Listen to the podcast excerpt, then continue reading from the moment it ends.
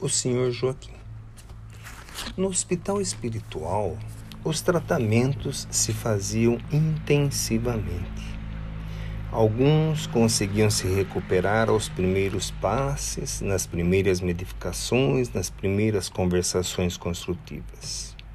Outros necessitavam ser levados a outros setores do hospital para algum tratamento mais específico para seu problema, ou a fluidificação, ou o isolamento, ou ainda outros tratamentos que seria impossível descrever por falta de analogia na linguagem terrestre.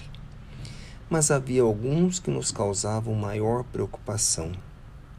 Entre eles estava o Sr. Joaquim grande senhor de terras na Portugal dos grandes descobrimentos.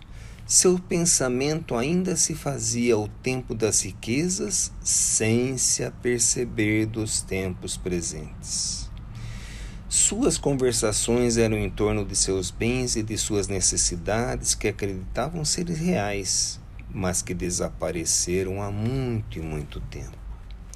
O que fazer?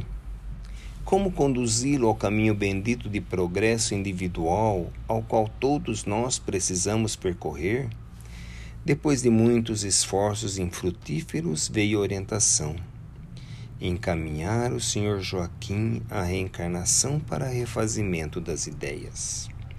Mas antes disso, era necessário retirá-lo dos tempos antigos em que se situava, e a orientação complementar não se fez esperar como parte do processo reencarnatório, ele deveria ser levado às reuniões mediúnicas dos encarnados para se familiarizar fluidicamente e para uma possível conversação que abalasse as suas ideias fixas.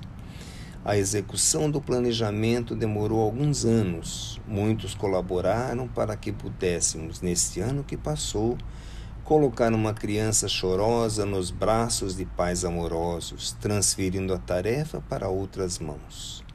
Estaremos ainda ao seu lado por todo o tempo de reencarnação, contanto com a educação de um novo lar e com aprendizados escolares para um dia termos de retorno nosso amigo, pronto para recomeçar sua caminhada espiritual.